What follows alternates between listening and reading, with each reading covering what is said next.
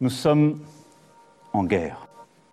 Est-ce qu'on doit craindre un effondrement mondial? Est-ce qu'il y a un risque d'effondrement mondial? Ceux qui partent aujourd'hui ou demain des grandes villes, ils auront vraiment des morts sur la conscience. Vous avez dit qu'ils vont faire flipper, hein Vous avez prévenu, hein J'ai pas ramené. Euh... eh, c'est pas Patrick Sébastien, c'est pas les sardines, hein flipper.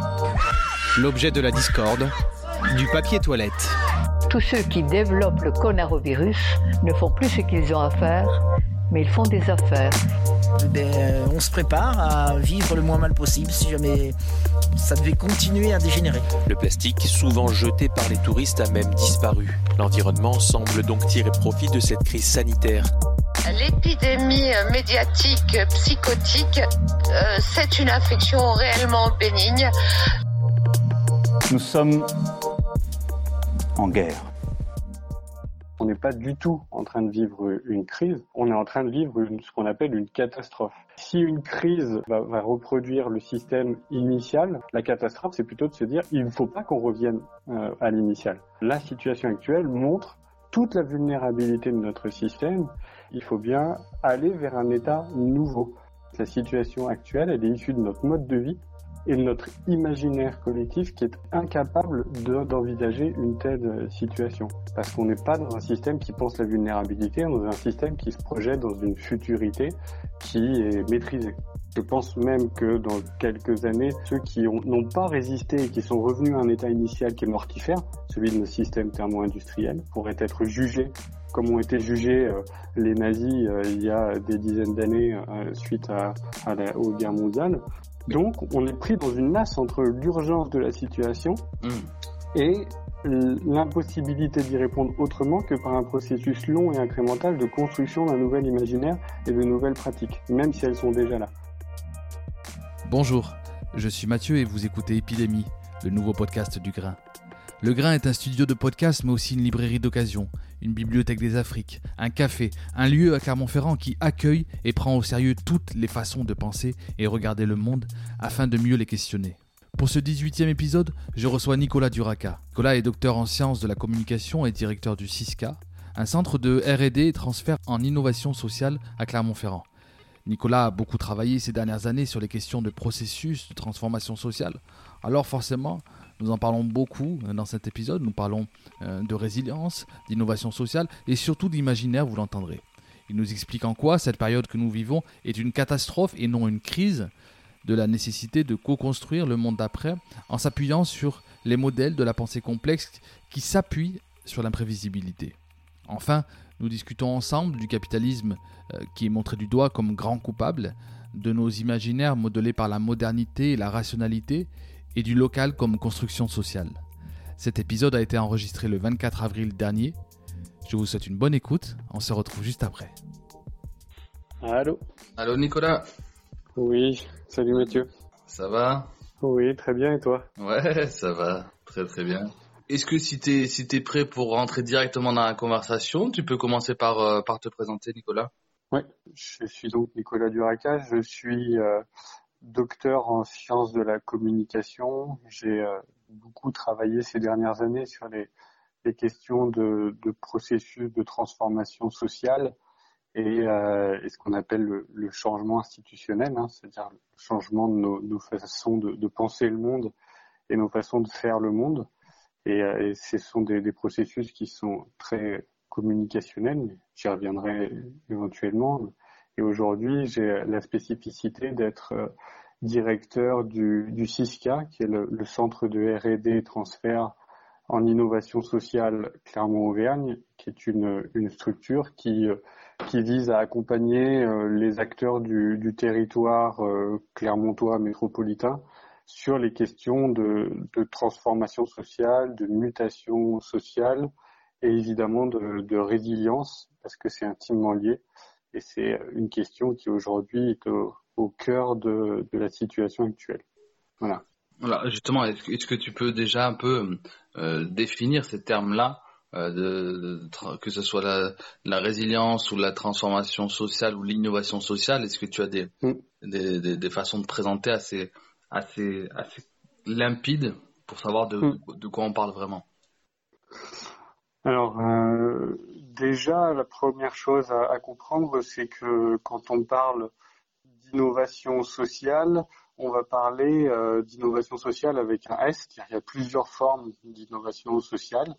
Euh, en gros, il y a deux grandes formes d'innovation. Il y a des façons de d'innover qu'on dit plutôt réformatrices, c'est-à-dire c'est des petits changements, des choses qui ne vont pas euh, profondément euh, transformer la société. On va plutôt être dans l'ordre des questions d'entrepreneuriat social, par exemple, euh, ou du, capitalisme vert, euh, par exemple, voilà, qui sont des choses qui, vont faire assez peu bouger euh, la société.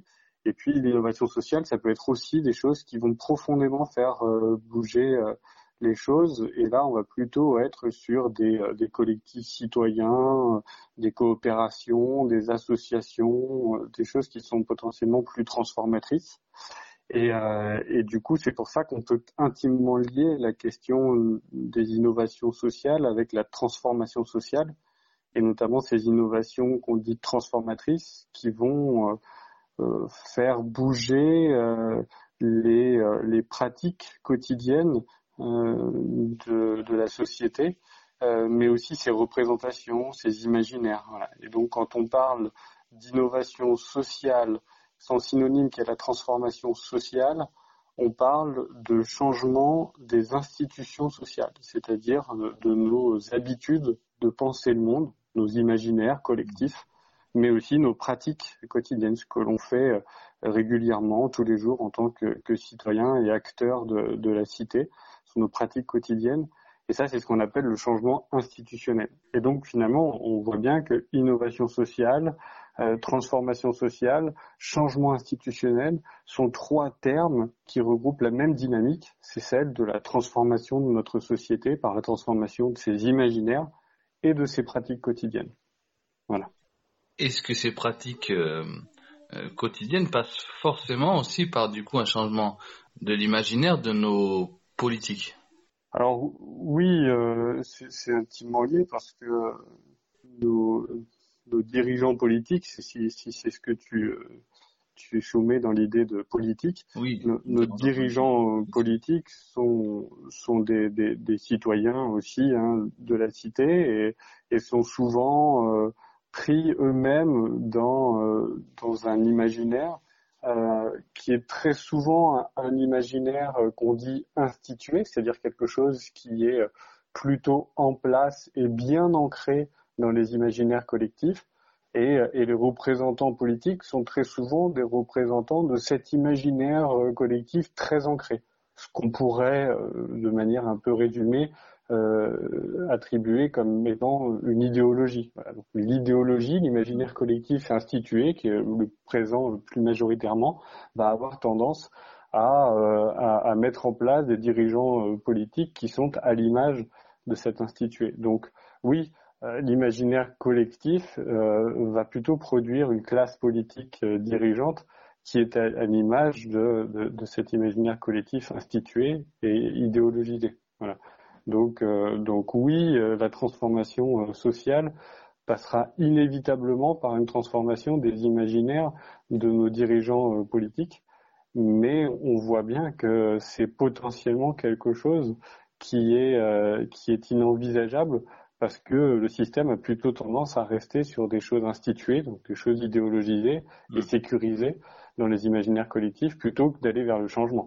Et donc du coup, euh, oui, c'est important que nos dirigeants politiques, eux, soient porteurs de ce changement, mais ils le seront qu'à une seule condition, c'est que la société le porte aussi. Et c'est bien un dialogue entre les deux euh, qui euh, qui doit s'instaurer, et c'est pas aux politiques d'être le moteur mmh. de tout ça, ni aux citoyens, mais c'est bien un dialogue entre les deux qui doit s'instaurer pour pouvoir produire un nouvel imaginaire. Et, et quand tu parlais de, de, résilience alors la résilience, là, on est sur quelque chose qui est euh, qui est un petit peu différent parce que si euh, la question de transformation sociale a plutôt une approche euh, un petit peu linéaire dans le sens où on imaginait, on va imaginer la transformation comme quelque chose qui petit à petit va modifier nos pratiques et nos représentations. Euh, ben dans ces changements incrémentaux, petit à petit, va subvenir euh, des, des épisodes qui sont beaucoup plus brutaux, et qui vont déstabiliser beaucoup plus le système et qui vont potentiellement accélérer des transformations. C'est ce qu'on est en train de vivre aujourd'hui, c'est-à-dire que d'un seul coup, il y a quelque chose qui est un peu inattendu qui survient. Hmm. Et, et du coup, est-ce que le système euh, notamment notre système thermo-industriel, hein, euh, notre, notre, système euh, thermo-industriel et libéral, est capable d'absorber le choc de la situation et d'en produire quelque chose de potentiellement différent et bonifié. voilà, la résilience, c'est ça. C'est est-ce que quand le choc arrive, le système est capable de l'absorber et de produire quelque chose de, de, de, potentiellement nouveau, faire un pas de côté qui permet d'éviter de revenir à une situation initiale. c'est pour ça que moi j'ai tendance à bien clarifier les choses, c'est qu'on parle beaucoup de crise en ce moment, alors qu'on n'est pas du tout en train de vivre une crise, on est en train de vivre ce qu'on appelle une catastrophe. Une catastrophe, c'est euh, euh, dans un système euh, institué qui est en place, une situation euh, épisodique va survenir, un petit peu hasardeuse, va bousculer les choses. Et euh, si une crise va tendance à avoir, va, va, reproduire le système initial, on va revenir au système initial une fois que la crise est passée. La catastrophe, c'est plutôt de se dire, il ne faut pas qu'on revienne à l'initial. Et donc, du coup, l'idée qu'on défend aujourd'hui, c'est de dire, on parle bien d'une catastrophe parce qu'aujourd'hui, la situation actuelle montre toute la vulnérabilité de notre système et montre qu'il ne faut absolument pas revenir à un état initial. Il faut bien aller vers un état nouveau. Et donc la résilience, c'est ça, est-ce qu'on est capable de produire un état nouveau qui évite de revenir dans un système vulnérable? Et c'est ça qu'il faut absolument travailler aujourd'hui. Comment, à la lumière de, tes travaux que tu mènes quand même depuis de, nombreuses années, quelle est ton intuition sur, euh, justement sur les, l'éclosion de, de ce virus et, et, finalement la façon dont on voit euh, que ça nous a pris totalement de, de court. Disons que par rapport à la situation de l'éclosion de ce virus, euh, on, sait euh, finalement assez bien qu'il est directement l'émanation de de notre euh, de notre système, ce système thermo-industriel qui a tendance à briser les écosystèmes naturels et à les rendre de plus en plus euh, proches de nos écosystèmes de vie, nous en tant qu'êtres humains, a fait qu'on s'est rapproché euh, des lieux où peuvent éclore ce, ce virus-là, jusqu'à rentrer en contact et faire advenir un virus qui normalement vit dans des écosystèmes naturels très loin de nos écosystèmes de vie, les faire advenir dans nos propres écosystèmes et d'un seul coup faire émerger quelque chose qui était euh, pour la plupart des individus habitant cette terre quelque chose d'improbable, c'est inimaginable même. Or, euh, il y a certains euh, virologues, épidémiologistes, comme le professeur Morand par exemple, qui expliquent depuis très longtemps que plus on se rapproche des écosystèmes naturels, plus on brise leur capacité à vivre en autonomie, plus on s'approche d'eux, plus on est vulnérable par rapport à ça. Et donc, euh, finalement, c'est surprenant comme situation, mais pas tant que ça, parce que ça fait longtemps qu'il y a un certain nombre de chercheurs qui expliquent qu'on est en, vulnérabilité par rapport à ça. Mais dans nos imaginaires collectifs, finalement, euh, c'est construit un autre récit, celui d'une société euh, technique, technologique qui avance, qui va coloniser des espaces, qui va les maîtriser, qui va les manager et qui va réussir à euh, éviter les externalités négatives de tout ça. Et cet imaginaire collectif nous a empêché de penser la situation. On voit bien comment la Chine a répondu à la situation, c'est en essayant de minimiser euh, la situation, et comment l'Europe, elle, n'a pas minimisé, mais carrément occulté la possibilité que ça arrive. C'est-à-dire qu'on a réagi très tard, tout simplement parce que notre imaginaire est incapable profondément incapable d'imaginer quelque chose qui soit aussi incertain et qui nous rende aussi vulnérables. Et c'est vraiment une question d'imaginaire. C'est que la situation actuelle, elle est issue de notre mode de vie et de notre imaginaire collectif qui est impossible, incapable d'envisager une telle situation. Et donc, bah, on prend ça, euh, on prend ça de plein fouet en se disant mince, comment comment une situation pareille peut advenir, tout simplement parce qu'on l'a pas imaginer, penser, parce qu'on n'est pas dans un système qui pense la vulnérabilité, on est dans un système qui se projette dans une futurité qui est maîtrisée. Et ça, c'est notre grand, grand, grand défaut. Sur le changement, sur la question du changement, on a pu voir quelqu'un comme euh, Eric Dacheux, bon, que, tu connais, que tu connais bien, mm, mm, mm. qui, euh, qui, qui, dit que lui, euh, en gros, le, le monde de, de, demain est déjà là depuis longtemps. Quelqu'un comme Diego Landivar, lui, va plus faire, euh, va plus appeler de ses voeux à euh, une assemblée constituante, une assemblée qui n'est pas forcément euh, constituée justement, comme il disait, seulement d'écologistes, mais aussi des gens de, parle du peuple ubérisé, tout ça.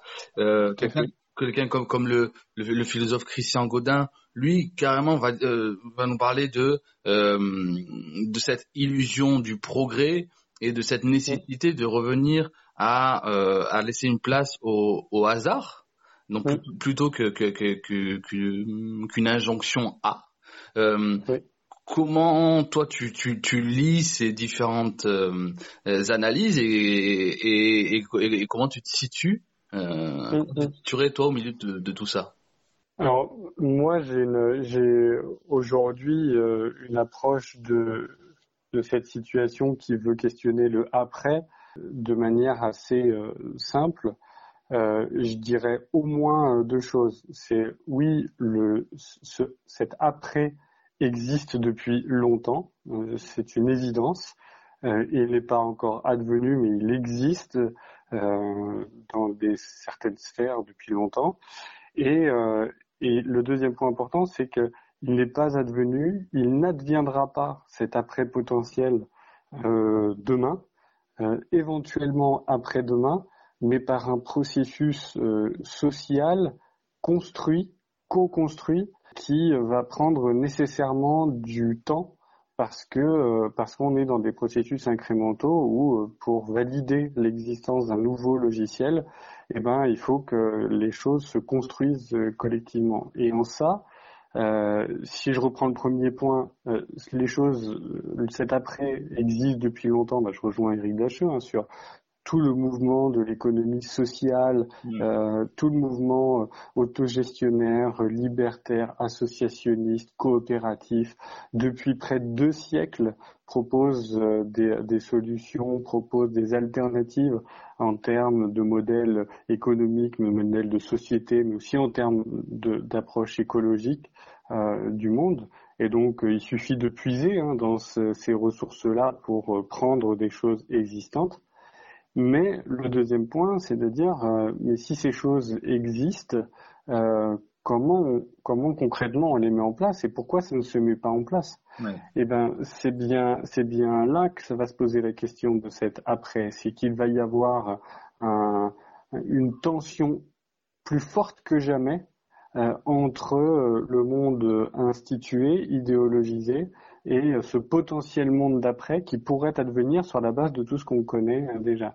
Et cette tension là, elle va nécessiter une posture que moi j'appelle une posture de résistance, euh, notamment de nos dirigeants politiques qui vont devoir, avec beaucoup de courage, résister un retour à l'initial, c'est-à-dire quand on va sortir de cette situation euh, de confinement notamment, une situation la plus urgente, va s'imposer un choix à nos décideurs politiques, c'est est-ce qu'ils acceptent ce qu'on appelle l'homéostasie, c'est-à-dire un retour du système à un état initial, donc là ce serait dramatique, voire même criminel, Je pense même que dans quelques années, potentiellement, ceux qui seront tenants de cette posture pourraient être jugés comme ont été jugés euh, les nazis euh, il y a des dizaines d'années euh, suite à, à la, aux guerres mondiales, on, on, aura ce même type de jugement potentiel auprès de ceux qui n'ont pas résisté et qui sont revenus à un état initial qui est mortifère, celui de nos systèmes thermo-industriels.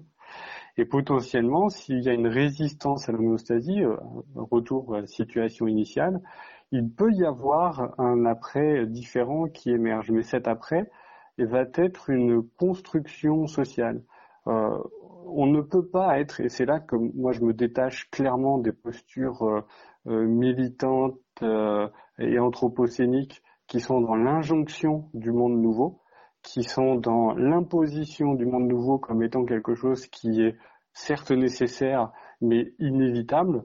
Oui, je pense que c'est inévitable, mais c'est inévitablement construit et co-construit. aucun, aucune société au monde euh, n'a subi euh, l'injonction sociale à se construire. Elle s'est toujours co-construite, construite. Sinon, on est dans le totalitarisme. Et le risque, c'est qu'un totalitarisme vert ou anthropocénique émerge des positions trop radicales. Or, ce qu'il faut bien engager euh, là, c'est un processus d'acceptation, de construction. Et là, on est dans une tension extrême. C'est qu'on est pris dans quelque chose où on a fait, on a tellement repoussé euh, les choix de transition, on a tellement repoussé la potentialité de migrer et de faire bouger euh, notre société, nos collectifs, nos pratiques euh, autour d'une autre vision du monde, qu'on arrive aujourd'hui dans une situation de potentiel effondrement, donc d'urgence à mettre en place une alternative. Sauf que on sait que euh, les alternatives sont construites dans un temps long et incrémental. C'est inévitable. Donc, on est pris dans une nasse entre l'urgence de la situation Hmm. et l'impossibilité d'y répondre autrement que par un processus long et incrémental de construction d'un nouvel imaginaire et de nouvelles pratiques, même si elles sont déjà là. Et donc là, on va être dans un moment de tension extrême qui peut nous faire basculer vers le totalitarisme euh, de l'idéologie thermo-industrielle qui va essayer de continuer à, imposer euh, cette vision-là du monde, euh, le totalitarisme anthropocénique qui va essayer d'imposer l'idée qu'il y a un effondrement et qu'il faut faire autrement et qu'on n'a pas le temps de faire euh, une construction collective de ça, donc on l'impose. Ou la troisième possibilité, c'est un vrai euh, débat dans l'espace public, une vraie construction collective, en acceptant que ça prenne un petit peu de temps et qu'on soit dans une situation de hasard total, qu'on ne maîtrisera pas, et qu'il va falloir du coup accepter que ce temps-là est un temps dans l'histoire de flou euh, euh, et, euh, et, un temps de, où on va pas maîtriser les choses, mais elles vont nous advenir et il faudra s'y euh, s'y adapter avec une, une, vraie intelligence et une vraie agilité collective. Et donc c'est un enjeu un enjeu euh, historique qui est absolument incroyable. Mmh. Et il faut vraiment prendre les choses de cet après comme ça. C'est une construction sociale l'après. Et, et, il ne faudra pas l'oublier. Est-ce est que de, depuis, euh, depuis que tu t'intéresses à ces sujets, notamment au sein de l'Institut euh, Godin, euh, oui. sujet de, de, transformation sociale, d'innovation sociale, est-ce que le, le, virus vient euh, ajouter une nouvelle donnée qui est celle de l'imprévisibilité, ou alors c'est de, de toute manière une variable qui, fait, qui a toujours fait partie de, de, de, vos, de vos travaux? Oui, nous, on a, une, approche euh, de, on dit épistémologique, une manière de faire de la recherche, de penser le monde, qui est une approche complexe, euh, complexe euh, selon Edgar Morin, où on, prend en compte effectivement le, fonctionnement de nos systèmes physiques, mais aussi sociaux, qui sont intimement liés, comme étant des systèmes qui sont régulés par le hasard.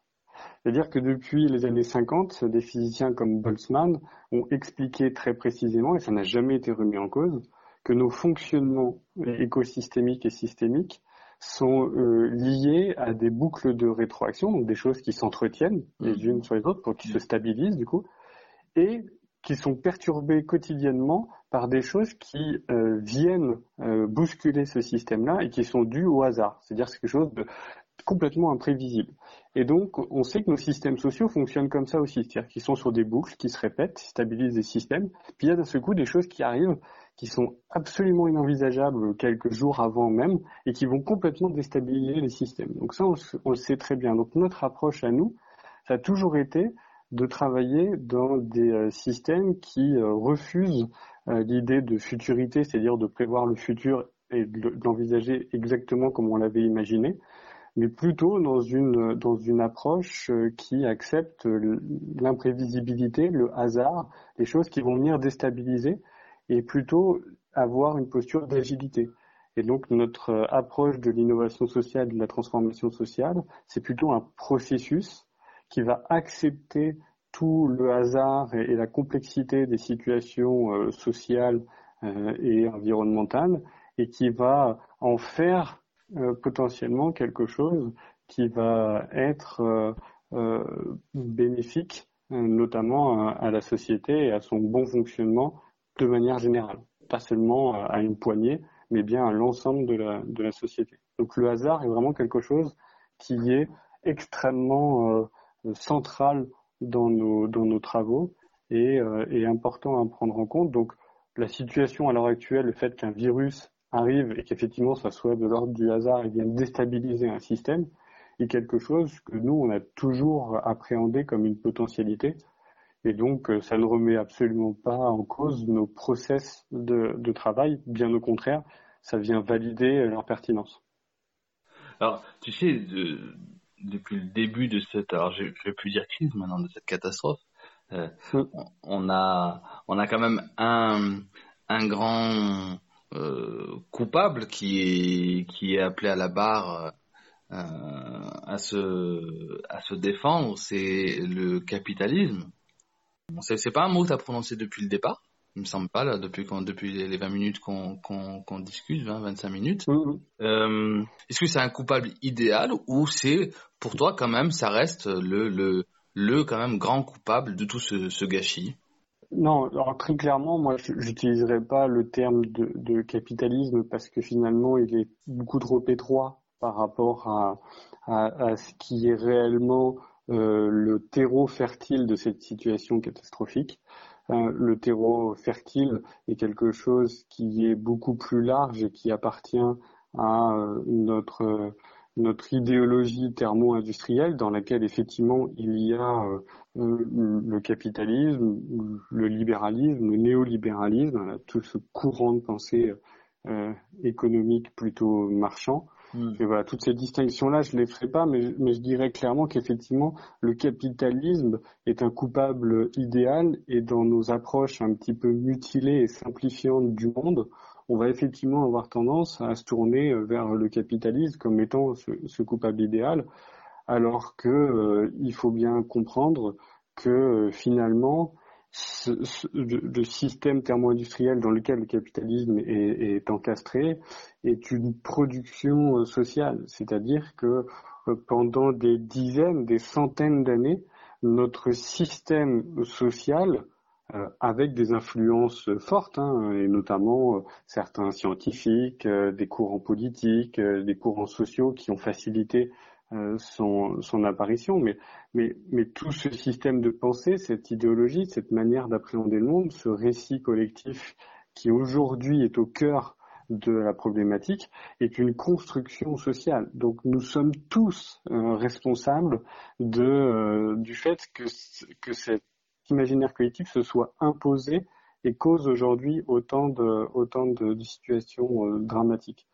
Et donc, euh, je pense qu'il faut vraiment ouvrir, élargir nos, nos, visions et ne pas chercher du coupable idéal autour du capitalisme, mais mm. plutôt autour de d'une manière de penser qui s'est construite pendant des années, des centaines d'années, qui s'est construite collectivement, qu'on a accepté et validé collectivement de génération en génération, et qui, du coup, aujourd'hui, doit être mis en cause, mais dans sa complexité. Si on fait encore la même erreur de prendre cette situation-là par euh, le petit bout de la lorgnette, eh ben, on, on va reproduire les mêmes erreurs. il faut absolument qu'on qu s'empare de cette situation catastrophique en la questionnant par le système complexe qui a amené historiquement et, socio et, et sociétalement la situation à, à aujourd'hui. Et c'est un vrai enjeu. Il faut qu'on ait une approche complexe de la, de la situation et pas forcément que, euh, que centré sur le capitalisme, parce qu'en fait, il n'y a vraiment pas, pas que ça. Voilà. Mais bien sûr, c'est un problème majeur. Est-ce que tu adhérerais plutôt à la thèse d'un imaginaire modelé par euh, ce qu'on a appelé la modernité et une modernité justement qui, euh, qui aurait eu pour quasi, quasi fondement de, euh, de scinder la nature la culture, la, la, nature et la société, et ce qui, qui fait, ce qui amènerait même aujourd'hui euh, de nombreuses analyses à voir justement une vengeance de la nature, ou parfois une nature qui devient bienveillante, parfois elle devient vengeresse. Euh, on peut, s'il fallait caricaturer un petit peu, mais on, peut euh, voir l'inflexion de notre société euh, autour d'un événement historique qui est celui de la Révolution française. Et, euh, et, autour de cet événement historique que nous, on voit de manière plutôt positive, de manière générale, euh, nous, les chercheurs sur les questions de transformation sociale, on la voit comme plutôt une, une inflexion euh, négative, c'est-à-dire que autour de cet événement historique, il y a plein de choses qui se sont euh, passées, et notamment un changement de nos imaginaires euh, plutôt euh, mystique, euh, religieux, c'est-à-dire qu'il y a eu à cette époque-là un fort affaiblissement de la pensée religieuse et abstraite qui faisait un lien social très fort vers une idée potentielle de, de démocratie qui pouvait advenir suite à la Révolution française, mais qui au final n'a jamais vraiment euh, pu euh, réussir et a laissé du coup la population dans un flou, c'est-à-dire lui a enlevé la possibilité de penser le mystique, et dans ce mystique-là, ben, il y avait aussi la, la, la, force de la nature, lui a enlevé cette, cette capacité à penser le mystique et l'a mis en, rationalité euh, par rapport à la potentialité qu'auraient les individus à, euh, à s'auto-produire, à se produire en tant que société dans un élan euh, démocratique. Et, et, et, en fait, du coup, vu que ça n'advient pas, bah, on a perdu le mystique et notre relation notamment à la nature au profit d'un grand rien en fait. Et ce grand euh, rien euh, a dû construire une vision du monde complètement artificielle qui est celle qui a permis l'éclosion de, du capitalisme et euh, du libéralisme qui euh, finalement sont des choses qui, qui, qui, ne tiennent sur aucun fondement profond, mis à part celui de cette idée de modernité et de rationalité, c'est-à-dire celui qu'on serait des individus rationnels, capables de s'autoproduire, euh, capables de maîtriser les choses, capables de maîtriser sa propre vie, sa propre projection dans le futur, mais aussi sa propre relation à la nature. Et on serait capable de, de maîtriser ça. Or, on voit aujourd'hui que ce, cette coupure mystique euh, et cette idée de rationalité et de modernité euh, nous explose à la figure maintenant, parce qu'en fait, on voit bien que plus on a eu l'idée de maîtrise euh, grâce à cette modernité, cette rationalité, plus on s'est approché de la maîtrise potentielle et euh, artificielle des écosystèmes vivants, ben, plus ils nous mettent en vulnérabilité, finalement.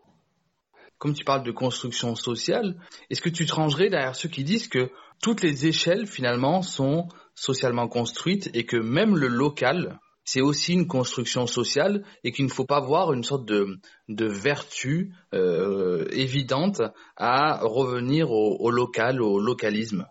Alors sur, cette question effectivement euh, du, du, local, du localisme, euh, au vu de la situation euh, catastrophique, de la déstabilisation du système, euh, ce qui va se passer dans les semaines à venir, c'est que potentiellement le système va avoir tendance à revenir à une situation initiale, donc l'homéostasie, et, va poser des questions euh, au niveau local, notamment à nos dirigeants politiques, hein, qui vont devoir faire des choix sur la résistance potentielle qu'ils vont mettre au retour à, à l'initial. Et, et du coup, là, effectivement, tout de suite, va se poser la question qui est centrale dans ce que tu me, dis, c'est il va se poser la question d'un dialogue entre la potentialité du local, où on sait qu'effectivement, bah, notre capacité de résilience est quand même intimement liée à la capacité du local à, à produire effectivement cette résilience, mais en dialogue avec euh, une, une approche plus nationale et étatique qui va être potentiellement très contraignante dans ces euh, démarches-là. Aujourd'hui, euh, l'État semble être très clair sur la liberté qu'elle va laisser aux, aux, espaces locaux de s'auto-organiser et de gérer l'après-situation catastrophique comme bon lui semble. Euh, ça va pas être du tout aussi facile. Donc en fait, on, on est toujours, moi je, je suis euh, ni euh, jacobin, c'est-à-dire euh, centraliste et euh, l'idée qu'un État soit souverain et, et, tout le monde derrière lui, ni localiste dans l'idée où tout doit se faire là à ce niveau et c'est uniquement là que ça se passe mais plutôt dialogique, c'est-à-dire qu'il va falloir de manière très intelligente que le local soit capable de montrer sa pertinence dans une situation de résilience et qu'en même temps, il y ait une discussion forte avec l'État et sa capacité à laisser euh, des initiatives locales prendre plus de place pour être potentiellement plus résilients. Hmm. Et l'enjeu se situe vraiment là, à cette interface-là, dans ce dialogue-là. Nous, au CISCA, effectivement, on, on, est vraiment en train de travailler sur, euh, sur ces deux dimensions-là, c'est-à-dire euh, comment, à l'échelle du territoire euh, métropolitain élargi, hein, on va dire, comment on peut comprendre, mieux comprendre notre système de vulnérabilité, mieux comprendre les échelles potentielles d'action pour entrer dans des systèmes potentiellement résilients, et, et, surtout, surtout, surtout, ben, comment, une fois qu'on a ces données-là, parce que finalement ces données-là sont faciles à acquérir, comment on met en place ces systèmes-là Comment on accompagne euh, les acteurs locaux, mais aussi et surtout les acteurs politiques, à résister à un retour au système initial, mmh. entrer dans une démarche de résilience et l'accepter collectivement. Ben ça, c'est une vraie ingénierie sociale qui est propre au travail du, du CISCA, c'est de vraiment construire collectivement cette idée de potentielle résilience. Et en plus de ça, il nous faut apporter des éléments très forts, très concrets, très pertinents dans cette démarche de construction d'une résilience territoriale pour que les acteurs, notamment politiques territoriaux, soient en capacité d'avoir une discussion très forte avec des institutions, notamment étatiques, pour leur résister quand elles vont imposer un retour à l'initial. Et donc, il faut qu'on accompagne aussi les acteurs politiques à être plus armés pour pouvoir résister à l'injonction étatique euh, d'un retour à, l'état initial. Donc, on est vraiment sur ces deux dimensions, en train de travailler localement à comment on produit un système résilient, hmm. et dans une deuxième dimension, comment ce système résilient est résistant face à l'homéostasie étatique potentielle. Est-ce que toi, depuis, depuis, euh, depuis chez toi, depuis ton confinement, depuis, euh, tu, tu, tu, tu, as régulièrement déjà des, des, contacts avec des, responsables politiques ou, associatifs ou est-ce que tout le monde ou est-ce que tout s'est un peu mis en stand-by? Comment ça se passe pour toi? Pas du tout euh, à vrai dire euh, mon, quotidien euh, était déjà plutôt intense avant le confinement. Il est devenu il est devenu extrêmement intense. Mes nuits sont plutôt courtes parce que effectivement bah, tous ces travaux euh, menés depuis quelques années et qui euh, étaient un peu mis à distance par un certain nombre d'acteurs, aujourd'hui euh, sont extrêmement sollicités par ces acteurs qui d'un seul coup voudraient avoir des réponses, voudraient mieux comprendre la situation, voudraient être déjà dans l'après et l'après le plus positif possible. Et donc du coup, j'ai énormément d'échanges avec effectivement des dirigeants politiques, mais aussi économiques, sociaux, euh, avec euh, avec la dimension locale, mais aussi avec la dimension étatique européenne. Donc effectivement, on a, il y a une vraie, euh, une vraie, une vraie ébullition en ce moment. Mon confinement et pour tout, te dire, j'ai l'impression d'être confiné depuis deux jours parce que mes journées passent extrêmement vite et les sollicitations sont énormes et, et en fait je voilà, je ne vois pas vraiment euh, le temps passer. Mais c'est, euh, est-ce que tu parlais de, co-construire, est-ce que, est-ce que le biais ne peut pas être, alors justement, je, ne connais pas la nature de tes, euh, de, tes sollicitations, mais est-ce qu'il peut pas y avoir aussi cet écueil là de finalement demander à des gens comme toi des sortes de solutions un peu toutes prêtes, des, des, sortes de, de, de kits, de qu'est-ce qu'on fait, et finalement ce qui, ce qui, serait encore une nouvelle manière de, de reboucler avec le, le problème Bien sûr. Bien sûr. Et ça, tu as, tout à fait raison. Hein. Et, et c'est l'écueil à, à, à, tout à fait éviter. C'est-à-dire que effectivement, ma, ma première réponse à toutes les sollicitations, c'est de dire il n'y a pas de solution magique maintenant. Euh, la solution magique, elle était avant euh, dans notre capacité à anticiper euh, les choses. ça n'a pas été fait avant. Donc maintenant, nous sommes dans une situation catastrophique qui nécessite de serrer les dents. Et moi, je ne suis pas un magicien je ne vais pas apporter de solution magique parce que la solution, elle est collective. Et donc, moi, ensuite, ce que je dis, c'est, par contre, il y a un processus à enclencher et donc, il faut que vous soyez en capacité, les interlocuteurs que j'ai, d'accepter qu'on va une fois la catastrophe potentiellement passée, le pas de côté potentiellement effectué, et donc ça c'est déjà un choix euh, personnel et collectif à faire, mais il va falloir engager un processus. Et moi, je, je suis là, nous sommes là, le CISCA, mais plein d'autres acteurs potentiels aussi, pour accompagner ce processus. Et donc pas donner de solution magique maintenant, mais vraiment de, de, de montrer comment un processus peut s'enclencher, qui va participer à tout ça, comment, quelle modalité, qu'est-ce qui potentiellement peut se passer et comment on va travailler tout ça. Mon travail, c'est plutôt, c'est plutôt ça. Et c'est un vrai travail de construction d'imaginaire, hein, déjà. C'est accompagner les acteurs qui sont, parce qu'ils sont bousculés par la situation, aptes à écouter, de, de bousculer leur imaginaire pour euh, leur dire, bah voilà, maintenant c'est le moment. C'est le moment d'entamer un processus donc, quand la catastrophe sera finie, on va parvenir à l'initial, on compte sur vous pour résister, et en résistant, on va vous accompagner pour rentrer dans un processus collectif, co-construit, avec l'ensemble des acteurs pertinents dans tout ça, et notamment ceux qui aujourd'hui font, font tourner le pays, hein, euh, c'est-à-dire les plus vulnérables et les plus précaires. Euh, il va falloir construire et co-construire dans un processus. Et ça, ben, ça, c'est pas inné et évident pour les interlocuteurs que j'ai. Et il y a une vraie, euh, une vraie appréhension de cet après comme ça. Donc, il faut les rassurer et puis montrer que c'est possible et, euh, et, méthodologiquement viable. Et c'est tout notre travail en ce moment. Super. Eh ben, écoute, je pense que on, a dit finalement euh, beaucoup et peu de choses à la fois, puisque les, les sujets sont quand même très très denses et variés. Euh, Est-ce que tu voulais rajouter quelque chose par peut-être euh, avant, si, tu penses qu'on est passé à côté de, quelque chose quand même de, fondamental que tu aurais voulu dire?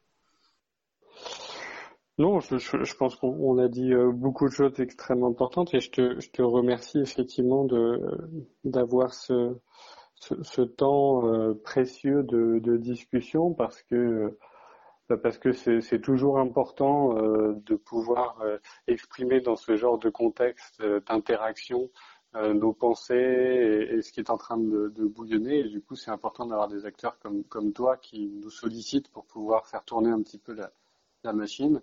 Et, voilà, j'espère que, tout le monde vivra ce confinement de la meilleure des façons possibles. Et puis, je crois sur tous les doigts pour que fameux processus de transformation s'enclenche euh, réellement euh, une fois que, que, la catastrophe sera, sera, derrière nous. Je croise des doigts et, et, euh, et je te remercie de travailler avec nous dans cette démarche qui est, qui est d'ordre militante. Eh ben, très bien. Eh ben, écoute, merci, merci infiniment à toi pour, pour ton temps. Salut. Ouais, à bientôt. Salut. Merci d'avoir écouté jusqu'au bout cet épisode. N'hésitez pas à partager, commenter, poser vos questions. Le but de ce podcast n'est pas tant d'apporter des réponses que collecter de la matière pour alimenter nos débats futurs, en tirer des enseignements et surtout ne pas oublier. Ne pas oublier pour ne pas nous replonger dans la quotidienneté de nos vies une fois tout ceci terminé, comme si rien n'avait eu lieu. Continuons à nous comporter de façon responsable et gardons à l'esprit qu'une fois l'épidémie terminée, il faudra se poser les bonnes questions, puis ouvrir et animer de vrais débats. Ce podcast est là pour ça. D'ici là, n'oubliez pas de dire à ceux que vous aimez que vous les aimez. On est ensemble. Cambé